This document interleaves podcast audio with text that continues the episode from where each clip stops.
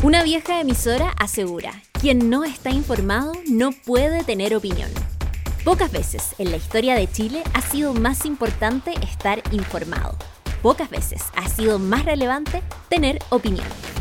Estación Convencional, un podcast para digerir sin prisa, pero sin pausa, los pasos de la convención. Este es un nuevo episodio sobre sistemas de justicia. El primero, publicado allá por el 12 de abril, lo hicimos con las disposiciones aprobadas hasta ese momento, pero desde entonces es mucha el agua escurrida bajo el puente. Un resumen apretadísimo de lo aprobado es el siguiente. Solo la ley puede establecer cargos de jueces. Miembros de la Suprema y apelaciones deben ser jueces. El Consejo de la Justicia nombra a los jueces y funcionarios, adopta medidas disciplinarias, revisa la gestión, evalúa el desempeño y decide las promociones, entre otras funciones. Lo conforman ocho jueces electos por sus pares, dos funcionarios, dos indígenas y cinco electos por el Congreso tras concursos públicos. Duran seis años sin reelección. Aplica paridad de género, plurinacionalidad y equidad territorial los tribunales estarán sometidos al menos cada cinco años a una revisión integral de la gestión por parte del Consejo de la Justicia. La Corte Suprema uniforma la interpretación del derecho y zanja impugnaciones surgidas de la jurisdicción indígena. Sus 21 jueces duran hasta 14 años sin reelección. Las Cortes de Apelaciones resuelven impugnaciones interpuestas contra resoluciones de los tribunales de instancia sus presidentes son escogidos por sus pares y duran dos años. El Banco Central es autónomo. Debe velar por la estabilidad de los precios y el funcionamiento de pagos internos y externos. Para ello debe considerar la política económica del gobierno. No puede otorgar créditos para gastos públicos. Su consejo lo integran siete personas designadas por el presidente con acuerdo de ambas cámaras.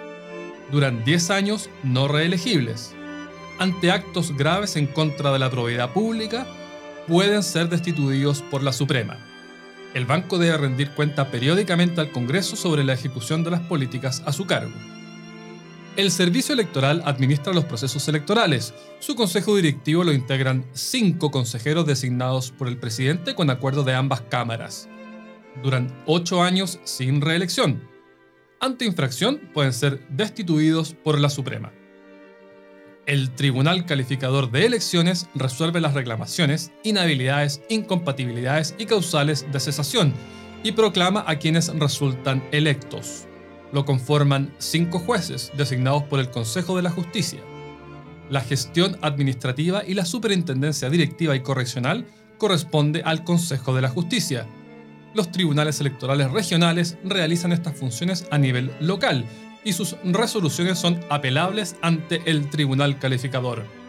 Lo conforman tres jueces designados por el Consejo de Justicia. El servicio civil lo conforman funcionarios públicos bajo la dirección de gobiernos regionales o municipales. Se crea un órgano de protección de consumidores con facultades interpretativas, fiscalizadoras y sancionadoras reformas constitucionales que no alcancen dos tercios y que alteren el sistema político, forma de Estado regional, derechos fundamentales o reformas constitucionales requieren de un referéndum ratificatorio. Si al menos el 10% del último padrón electoral presenta una propuesta de reforma constitucional, se vota en la próxima elección parlamentaria. Con el 25% de las firmas del padrón electoral, se puede convocar a referéndum constituyente. También puede convocarlo el presidente si logra la aprobación de tres quintos de ambas cámaras. El reemplazo total de la Constitución solo puede hacerse vía Asamblea Constituyente convocada por medio de un referéndum y aprobada por mayoría simple en otro referéndum. La instalación de la Asamblea Constituyente se aprueba por mayoría simple. Es paritaria, con equidad territorial, con iguales condiciones entre independientes y partidos, y con escaños reservados indígenas se crea al menos un tribunal ambiental por región. Resuelven la legalidad de los actos administrativos, la acción de tutela de derechos fundamentales ambientales y de los derechos de la naturaleza y la reparación por daño ambiental.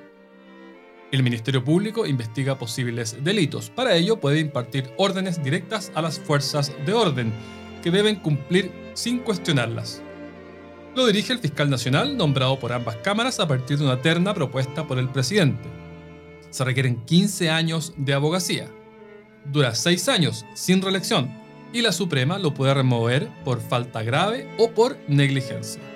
Los fiscales cesan a los 70 años las autoridades superiores deben fundar las instrucciones dirigidas a los fiscales que puedan afectar una investigación. Existirá al menos una fiscalía regional por región. Fiscales regionales son nombrados por fiscal nacional y duran cuatro años. Existe un comité del Ministerio Público integrado por fiscales regionales y el fiscal nacional. Debe fijar la política de persecución y los criterios de actuación. También asesora, evalúa y ejerce la potestad disciplinaria de los funcionarios, entre otras funciones el fiscal nacional y los fiscales regionales deben rendir una cuenta pública anual ante el Congreso y la Asamblea Regional respectiva. Los dejo ahora con la estrella de hoy, un hombre íntimamente enterado de los recovecos de la Convención. Existe un Consejo de Justicia en que nueve de sus 17 miembros no son jueces que deben evaluar periódicamente el desempeño de jueces y resolver sus promociones y ceses de funciones. Hoy, en cambio, en el nombramiento participan muchas instituciones. Participa la Corte de Apelaciones, la Corte Suprema, el Congreso, el Presidente de la República. ¿Por qué el cambio? Mi señor es jueza, así que lo conozco, conozco directamente cómo funciona el sistema de nombramientos y la verdad es que yo estoy de acuerdo con la idea de modificarlo. Él es José Manuel Astorga. Soy abogado, eh, trabajo en el proyecto constitucional del Centro de Estudio Horizontal y trabajé también asesorando a, algunos convencionales de RN y Evópoli en el proceso constitucional. Así que estuviste bien metido a lo largo de la discusión. Muchas horas diurnas y, nocturnas, pero fue una gran experiencia. Eh, yo me dedico al derecho público, al derecho constitucional hace mucho tiempo, así que para para quienes nos gusta esto fue, fue un viaje alucinante. Hay una institución que coloquialmente se le llama el besamano, que como los jueces para poder subir en su carrera tienen que tener la, la venia de los ministros de la Corte de Apelaciones. Majestad, me postre a tus pies. Y eso sin duda ha generado distorsiones en la formación de las ternas y también en cómo eh, en el Ministerio de Justicia se seleccionaba a determinado juez eh, en un cargo, a determinado juez o jueza en un cargo titular. Y por eso yo creo que el Consejo, eh, en el fondo esta idea de un órgano colegiado que estuviera a cargo de los nombramientos, era una buena idea. ¿Cuál es el gran pero? El gran pero es su configuración. La gran amenaza para las democracias es que el poder judicial sea tomado por el poder político, que el poder político tenga un, un rol preponderante en la, en la decisión de nombrar o no a un determinado juez o jueza. Y creo que, como quedó configurado este consejo, eh, en, que su en el que la mayoría de sus integrantes no son jueces, evidentemente hay un riesgo de captura y además es, un organismo que tiene muchísimas atribuciones, no solo nombramiento.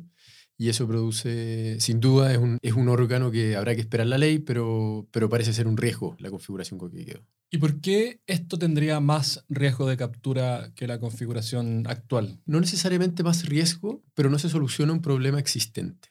Yo creo que en el fondo un consejo de la magistratura bien configurado era una oportunidad tremenda de mejorar el sistema de nombramiento de los jueces y mejorar varias falencias en el fondo que hay en la carrera judicial actual. Pero en el fondo yo lo veo más como una oportunidad perdida eh, en que se mantiene este potencial riesgo y si uno lo vincula además a un sistema político en que efectivamente se mantiene un sistema presidencial, que los matices son muy pocos en este, en este sentido, yo creo que el riesgo de eh, control eh, y los incentivos para el control son. ¿Tienes alguna noción de cómo, cómo se nombra en otros países? Sí, yo diría que los consejos de la magistratura los consejos de la justicia no son una rareza a nivel comparado, son una institución que existe en otros países, que en algunos casos funciona bien, en otros casos efectivamente se produce una alta politización. Lo importante en todo sistema de nombramientos, que siempre hay un riesgo de captura, en el fondo es que exista un buen sistema de contrapesos, de equilibrios y aquí haber privilegiado, tratar de eh, buscar que el sistema fortaleciera o favoreciera la imparcialidad y la independencia del Poder Judicial. Y yo creo que eso eh, sería irresponsable decir que hoy día tenemos un sistema que funciona muy bien y que favorece esos dos atributos en el fondo.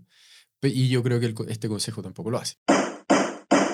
Se ha hablado mucho esto de que los tribunales estarán sometidos a una revisión integral por el Consejo de la Justicia. Se teme que esto ponga en cuestión la independencia de los jueces. ¿Es posible mantener la independencia con una medida de esa naturaleza? Sí, yo aquí eh, también hay que ser bien, bien claro en el fondo. Esa misma norma también protege en el fondo los fallos, las sentencias judiciales, y ahí es donde se juega en, en, mayor medida la independencia. Yo creo que el Consejo de la Magistratura efectivamente no está bien configurado, efectivamente hay un riesgo de captura a nivel de nombramiento, pero la idea de una evaluación del desempeño, una buena evaluación, promover a los buenos jueces, hay que esperar nuevamente, aquí hay una ley que hay que dictar para implementarlo, pero a priori yo creo que la evaluación del desempeño, o al revés, que todos los jueces estén bien evaluados, que todos los jueces estén en lista 1, que todos los funcionarios públicos estén en lista 1, que eso no signifique una, un insumo utilizable para tomar decisiones de promoción o o bien de destitución de un, de un determinado juez, creo, creo, que es algo muy malo que pasa en la carrera judicial y también en la carrera funcionaria. Y yo espero que este tipo de leyes, bueno, una cosa que uno lamenta en el fondo es que estas discusiones sobre modernizar el Estado, de modernizar la carrera funcionaria, modernizar la carrera judicial, no se hayan dado con la profundidad que se dieron haber dado y nos hayamos quedado en los titulares en el fondo. Pero a priori yo creo valioso que exista un sistema de evaluación mejor que el que hay, sin duda. ¿Qué es la lista 1? La lista 1 es donde están todos los jueces bien calificados.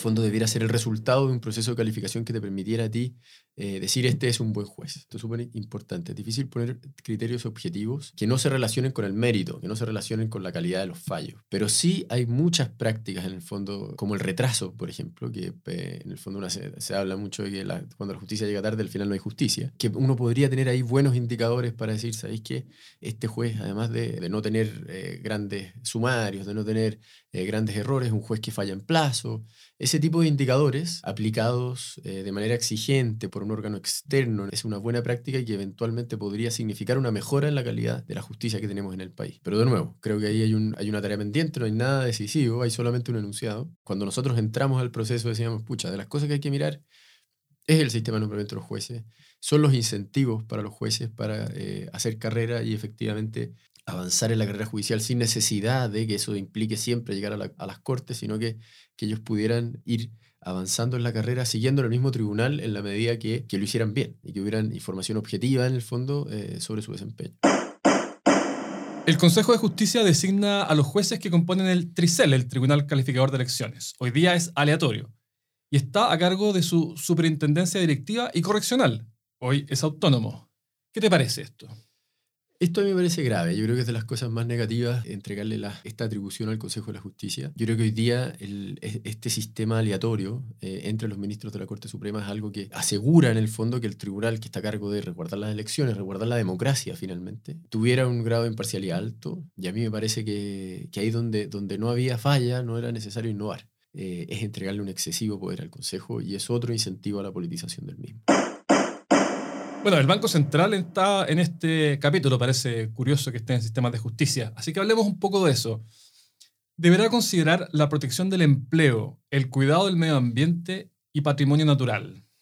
¿No es preferible la especialización de funciones y que el cuidado de esos bienes sea competencia de los organismos que están abocados a ello? O sea, nadie va a discutir que la protección del empleo es importante, que el cuidado del medio ambiente es importante, pero ¿es razonable incluirlo como objetivos del Banco Central? A ver, dos cosas. Yo creo que, bueno, haber discutido órganos constitucionales autónomos con sistema de justicia, a, propósito de tu, de tu, presentación en el fondo de la pregunta, yo comparto que eh, en el diseño de las comisiones se le dio excesivo énfasis a algunas cosas y otras se les dio un, segundo orden, siendo quizás de las más relevantes. Yo creo que no fue una buena idea haber creado comisiones especiales para hablar sobre eh, sistemas de conocimiento y también para hablar sobre eh, protección y conservación de la naturaleza y su biodiversidad, que es algo muy relevante pero en el fondo se ocupó una gran parte del tiempo en dos comisiones que veían temas que perfectamente podrían haber sido tratados en la Comisión de Derechos Fundamentales, que era donde, donde correspondía tratarlas en el fondo, y se metieron muchas cosas en comisiones que, que terminaron el trabajo corriendo en el fondo, y, y, una de estas es la Comisión de Sistema de Justicia, que efectivamente los órganos constitucionales autónomos fueron tratados en muy poco tiempo, yo comparto tu, tu preocupación. Creo que eh, en el fondo es un enunciado, es un principio. No implica necesariamente afectar la independencia y la autonomía del Banco Central en la conducción de la política monetaria, que es algo que se resguarda. Pero sin duda esa ambigüedad, ese, esa técnica de escribir todo con mucho principio y sobre todo con, este, con estas ideas, en el fondo, meter la idea de la protección y la conservación de la naturaleza en casi todo el texto, permea también el Banco Central y sin duda eh, mal usado puede ser un riesgo. Esto sí que es atípico. Yo creo que debe ser la única constitución del mundo donde el Banco Central se le atribuyen funciones de esa naturaleza. Bueno, no son exactamente funciones, donde se le, atribuye, se le atribuyen consideraciones de esa naturaleza. Así es. Existirá un órgano encargado de la protección de los consumidores, con facultades interpretativas y fiscalizadoras, sancionadoras y las demás que le otorgue la ley. Suena como una especie de, de CERNAC con los colmillos bien, bien afilados. ¿Cómo lo visualizas tú, este organismo? Una cosa valiosa es haber incorporado la protección de los consumidores. Creo que ahí hay un, hay un avance y es algo que nosotros siempre compartimos y quisimos empujar. También creo que es bien configurado un CERNAC que en el fondo tenga estas potestades que son similares a las que tiene una superintendencia. Aunque Ah. no usa la palabra CERNAC en la Constitución. aunque no usa la palabra CERNAC, es, es verdad, pero que tenga atribuciones que son similares a las que tiene una superintendencia, que son las atribuciones básicamente normativas y fiscalizadoras. Parece ser algo razonable en la medida que esto se, se enmarcara en, un aparato estatal moderno, despolitizado, eficiente. Pero yo creo que el gran, el gran riesgo o, la gran, o el gran problema que tiene esto, y que fue algo que nosotros nos costó mucho en el proceso, una de las principales banderas que nosotros teníamos era la modernización del Estado, era configurar un derecho a la buena administración de las personas que pudiera implicar exigirle al Estado, hacer crecer solo las atribuciones sin pensar en los controles y sin pensar en cómo toda esta nueva orgánica, con rango constitucional además, va a implementarse, cuánto va a costar implica, eh, implementarlas, cuáles van a ser en el fondo las, las atribuciones concretas que van a tener. Hay un desbalance entre el rol que se le da a este nuevo Estado grandote en el fondo con brazos por todas, en todas las áreas eh, reguladas y con poca exigencia, con poca exigencia de, de modernización. Nosotros creemos que es, un, que es un gran error no haber consagrado el derecho a la buena administración pública, porque al final el mejor control del Estado es el control ciudadano, y es un, es un derecho que está en muchas constituciones, está en la Carta Europea, entonces...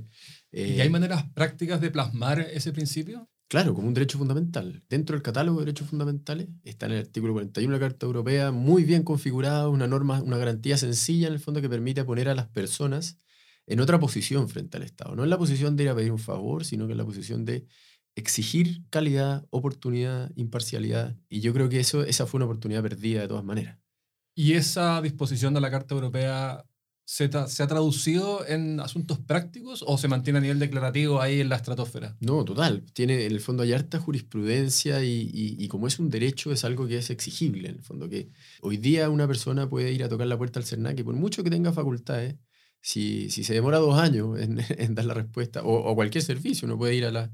eh, si yo están expulsando a mi hijo de manera injusta, voy a la Superintendencia de Educación y la Superintendencia de Educación se demora dos años en resolver mi, eh, mi requerimiento, eso no sirvió.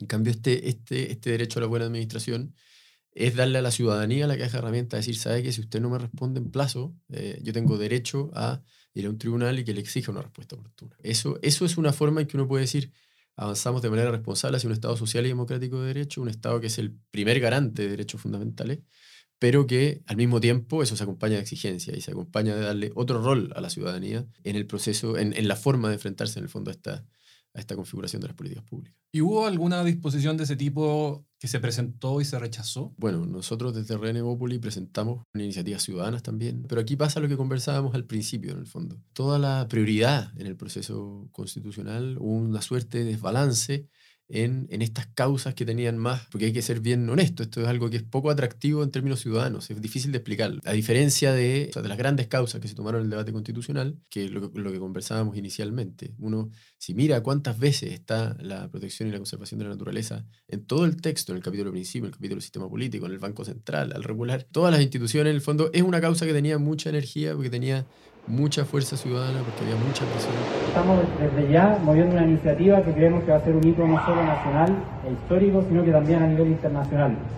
Vamos a presentar el día de hoy para que se vote el día de mañana en el Pleno de la Convención una declaración para que la Convención Constitucional de Chile se declare en emergencia climática y ecológica. Pero aquellas que tenían menos fuerza ciudadana, había menos presión política por regularlas bien, como el derecho a la buena administración pública, como la inmunización del Estado, como los derechos de los niños, las niñas y los adolescentes, tuvieron un segundo plano en el, en el, en el debate.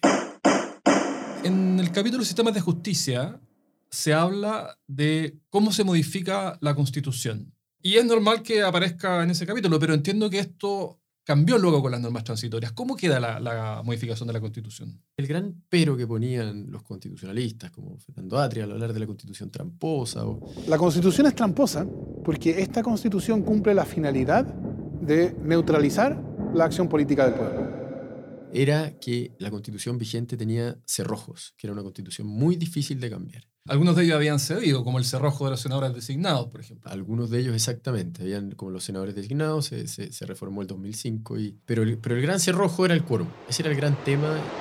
La idea es que para la aprobación de la ley no es suficiente tener mayoría, es una idea completamente ajena a la tradición democrática. Bueno, la paradoja es que, es que efectivamente aquí se mantiene un sistema que es además de muy rígido, es un sistema que es más complejo de implementar, porque las grandes reformas requieren o cuatro séptimos y un referéndum eh, que las ratifique o dos tercios. ¿Y eso quedó en los transitorios?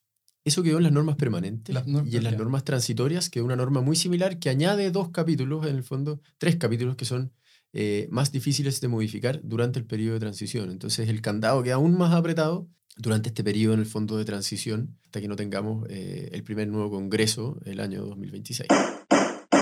José Manuel, ¿existe una posibilidad de que el 10% del último padrón se coordine para presentar una reforma y que un 25% se coordine para presentar un reemplazo de la Constitución? ¿Cómo te imaginas esto? O sea, no me imagino, esto estamos hablando de literalmente millones de personas las que tendrían que coordinarse. ¿Cómo se puede materializar algo así? Bueno, yo te diría dos cosas. Uno, yo creo que no es buena idea zanjar el mecanismo de reemplazo como lo hace esta, esta propuesta. En el fondo, este, este, esta propuesta fija el mecanismo que tuvimos en este proceso constitucional como el mecanismo para reemplazar la constitución en el futuro y le pone un candado a las generaciones futuras en la decisión de elegir cuál es el mecanismo que a ellos más les acomoda. A mí personalmente el mecanismo que más me gustaba o los mecanismos que más me gustan son mecanismos mixtos en que el Congreso participa o incluso mecanismos en que se elige un Congreso constituyente que luego se disuelve y ese Congreso tiene la, sola finalidad en el fondo de elaborar el texto. Creo que hay un, gran principio en el fondo que es la idea, o, algo que a mí al menos me, persuade mucho, que es la idea de la tradición constitucional, en el fondo, de, de entender esto como un proceso de evolución que se construye en, algunos autores hablan de varios capítulos de una, de una novela, otros autores hablan de varios pisos de una catedral en el fondo, y ponerle un cerrojo a las generaciones futuras para decirles cuál es el mecanismo que ellos van a tener para reemplazar la constitución me parece que es una mala idea, y además abre la puerta para que, este, para que los procesos de reemplazo sean muy periódicos, mucho más de, lo, de los que hoy día los tenemos. A mí, a priori, el, creo, que, creo que esa es la gran falla. Más allá del porcentaje de las condiciones específicas que se establecen, creo que no es una buena idea zanjar eso. La Constitución no lo hacía. La Constitución vigente la Constitución vigente no lo hacía. Y, y, existen otros mecanismos que son igual de válidos. Y a mí, en particular, creo que avanzar en mecanismos de democracia directa eh, y avanzar en participación ciudadana es muy relevante, pero siempre debe ir en equilibrio con, con la democracia representativa, con resguardar el rol del Congreso, de las instituciones. Y probablemente en este proceso quedó muy claro, en el fondo, esta falta de sintonía entre la convención y el Congreso, que debe ser una de las causas que eh, hoy día nos tiene aquí. Tenemos muchos parlamentarios que no están alineados con lo que ocurrió. Eh, muchos probablemente, muchos han avanzado al rechazo. El día 4 de septiembre eh, vamos a expresar nuestro rechazo. Porque efectivamente hubo un cierto desprecio de este proceso hacia lo que se denominaba el poder constituido, que son en el fondo personas que tienen el mismo mandato democrático, la misma validez democrática que las personas que integran eh, esta asamblea, porque también fueron elegidos democráticamente en el fondo por la ciudadanía. Y disculpa que te insista con la cosa práctica del número, pero es que de verdad que me gustaría, y quizás no haya experiencia de esto en el mundo y no tienes por qué saberlo, pero me gustaría visualizar cómo podría coordinarse el 25% del padrón electoral para presentar una propuesta. Quizás esto Quizás es una norma de los tiempos que se imagina una, mera firma a través de Internet, no lo sé, pero ¿cómo uno podría pensar en que esto se, se, operativice? En términos prácticos, esta discusión se dio muchas veces a propósito de los mecanismos de participación ciudadana y, y, y, en el mundo también se está dando este debate sobre tener eh, a las personas directamente involucradas en la toma de las decisiones más relevantes para los países. Que es un principio que a priori yo comparto. Creo que en Chile eh, nosotros necesitamos actualizar nuestra democracia, necesitamos tener a la ciudadanía más involucrada. Pero eso tiene dos, dos grandes matices, en mi opinión. Uno, y perdona que no te responda directamente por el número, yo creo que el número es un número que no estuvo bien pensado y podría ser 30 o podría ser 20. La racionalidad no está en el número al que se llega, sino en pensar que este tránsito hacia una democracia más participativa es un tránsito que se da de 0 a 100 y despreciando en el fondo la institucionalidad vigente. Yo creo que los países, y aquí hay mucha evidencia, eh, probablemente entre nosotros, el que más ha escrito sobre esto es eh, David Altman, que es un profesor que ha eh, relevado con mucho énfasis que estos mecanismos, en el fondo, que son valiosos para refrescar la democracia, para hacer a las personas sentirse parte de la democracia, son súper relevantes, pero, pero hay que ser muy cuidadosos. Se califica el voto y se vota independientemente de que la autoridad le guste, independientemente de que la autoridad no le guste, no, acá el que manda es la ciudadanía, que es muy distinto a lo que aquí en Chile se, le se denomina como la iniciativa popular de ley. Y yo creo que nosotros en este proceso vivimos un ejemplo muy concreto de un mal uso de la participación ciudadana. La, la Convención Constitucional en sus inicios armó un reglamento que tenía, no estoy seguro si 10 o más mecanismos de participación, de los cuales muy pocos se pudieron implementar.